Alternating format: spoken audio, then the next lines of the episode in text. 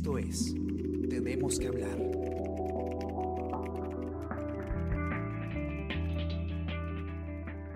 Pero que tiene que quedar claro que lo importante para nosotros era que se interpretara el artículo referido a la incapacidad moral permanente para evitar que una interpretación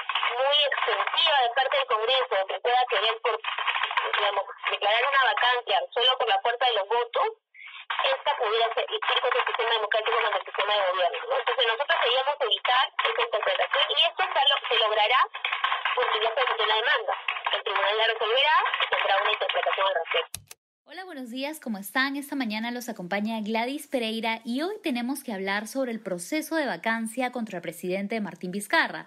Esta mañana, desde las 9, el Pleno va a debatir si, si la destitución del mandatario luego de la difusión de unos audios que lo vinculan eh, con el caso Richard Swing. Y esto debido a que ayer el Tribunal Constitucional, si bien admitió por mayor por mayoría trámite la demanda competencial que interpuso el Ejecutivo contra la moción de vacancia, rechazó la medida cautelar que buscaba paralizar el proceso. Entonces, la citación se mantiene y por lo tanto hoy conocemos que el abogado que ha sido designado por el Ejecutivo eh, para defender eh, la figura del presidente, va a asistir al Congreso. Para hablar sobre ese tema estamos con Sebastián Ortiz, él es periodista de la sección política del comercio y nos va a detallar qué sigue en el proceso. Hola Sebastián, ¿cómo estás? Hola, hola, ¿qué tal? ¿Cómo estás? Bien, ¿tú qué tal? ¿Qué tal? Muy bien. Entonces, bueno, bien en, en medio de esta crisis política que a todos nos afecta de alguna manera. Sabemos que el abogado es el doctor Roberto Pereira. ¿Él ya ha adelantado cuál va a ser la estrategia que va a presentar hoy día?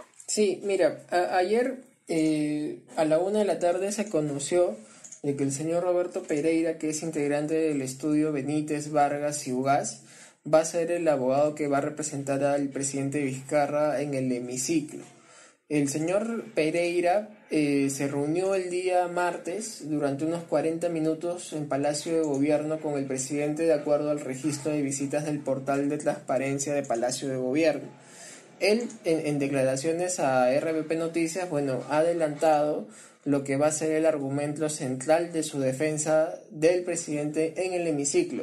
Él ha dicho de que no, no va a ahondar en el tema de los audios del caso Swing, sino que va, va a explicar por qué estos audios no representan una causal para vacar al presidente de la República. Incluso, bueno, él ha señalado de que la línea directriz de su accionar va a ser la demanda competencial que el Ejecutivo presentó ante el Tribunal Constitucional.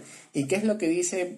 Bueno, muy eh, eh, resumido esta demanda el gobierno plantea de que, de que el Congreso no puede utilizar la vacancia como un mecanismo de control político, porque ya la Constitución establece otra clase de mecanismo de control político como la censura a los ministros o el juicio político o el antejuicio político, y que si es que tal y tal como está planteada la vacancia contra el presidente Vizcarra, esta afecta el artículo 112 de la Constitución.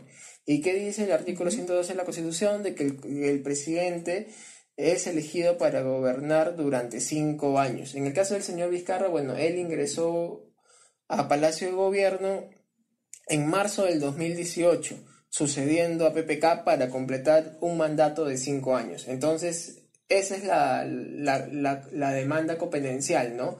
Hay un conflicto entre ambos poderes porque al hacer, digamos, un uso, entre comillas, arbitrario de la vacancia, lo que está haciendo el Congreso es vulnerar un, derecho del Ejecutivo que es precisamente gobernar o dirigir la política de gobierno durante el periodo para el cual se fue elegido, ¿no? Claro, digamos que su estrategia está eh, destinada a la forma más que al fondo, que es lo que está en cuestionamiento en el Pleno.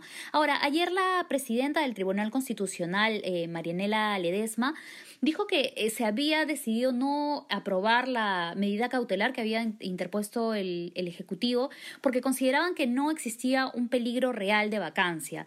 Hasta el momento, justo ayer también conversábamos con Martín Hidalgo y de acuerdo a los sondeos que se habían hecho con las bancadas, no había el número suficiente de votos. Pero dime, ¿cuál es la sensación después de, de, que se conozca la decisión del Tribunal Constitucional por parte de las bancadas? Sí, mira, uno de los argumentos centrales del, del TC para para no admitir la, la medida cautelar del Ejecutivo ha sido de que como los líderes de algunas agrupaciones políticas han declarado públicamente de que no respaldan la, la moción de, de, vacancia, bueno, los que han dicho ha sido Keiko Fujimori, César Acuña, Julio Guzmán, eh, no, no hay, digamos, los votos o ya no hay el peligro.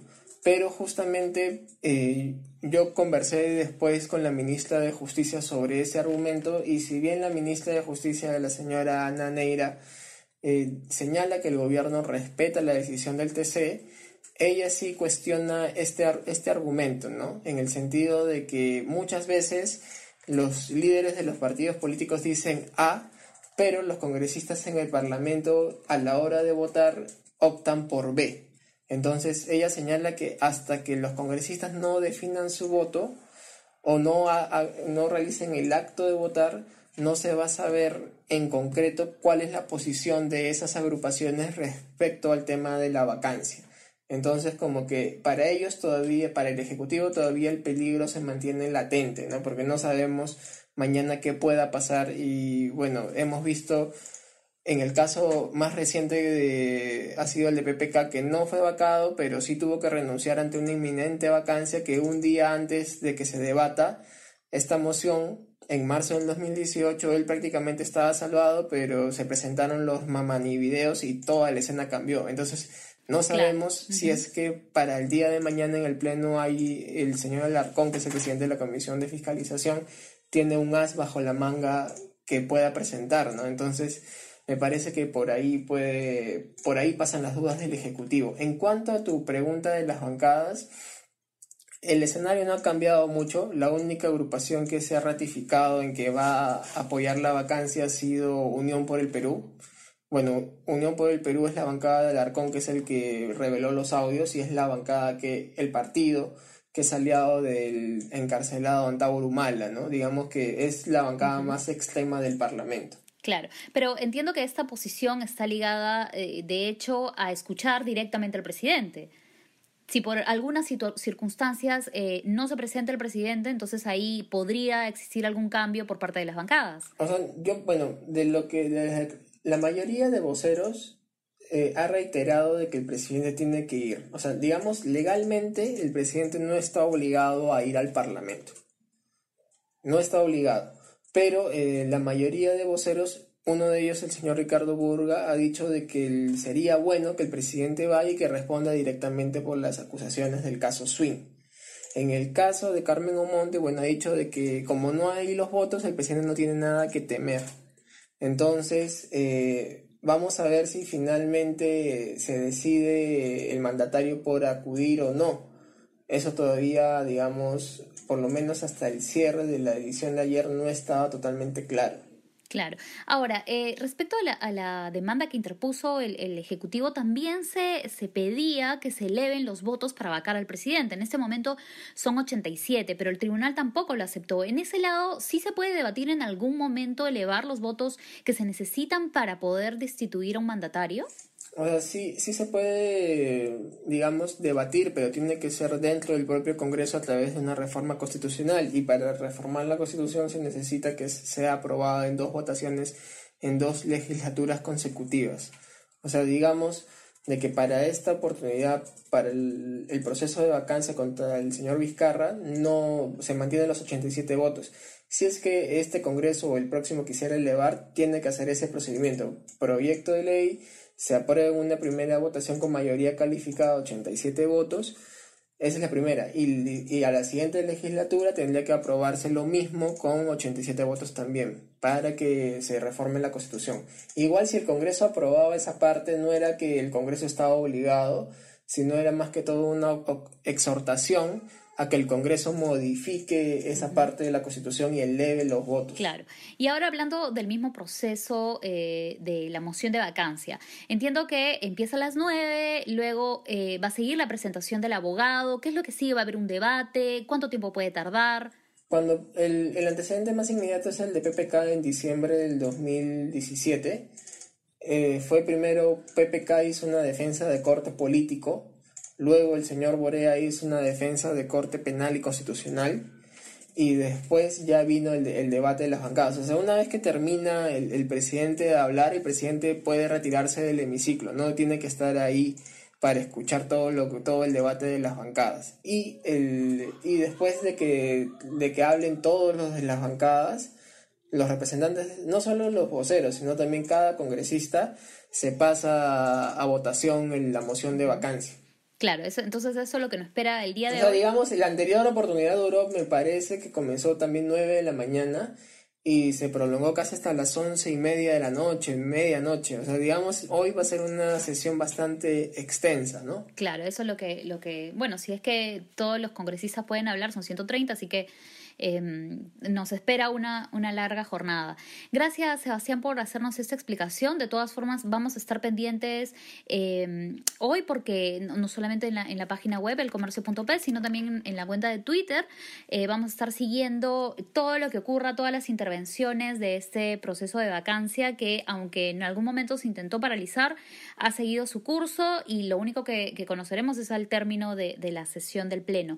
Eh, gracias a todas las personas que nos han escuchado hasta este momento. No se olviden de seguirnos en nuestras redes sociales de Facebook, Twitter e Instagram, donde estamos informando no solamente la crisis política, sino también estamos viviendo una crisis sanitaria que es importante siempre eh, mantenerlo en cuenta, porque mientras el Congreso y el Ejecutivo tienen sus disputas, el coronavirus no se ha paralizado y sigue causando bastantes estragos en, en nuestro país y en, en, general en el mundo. No se olviden que el podcast Tenemos que hablar está en, en Spotify, en SoundCloud, en Spreaker y también en Apple Podcast y no se olviden suscribirse a nuestro WhatsApp El Comercio Te Informa. Gracias Sebastián, espero que tengamos alguna noticia positiva al término de esta jornada. Dale, Gladys, muchas gracias y un abrazo para los lectores del diario. Listo, muchas gracias. Chao a todos. Esto fue Tenemos que hablar. Esto fue El Comercio Podcast.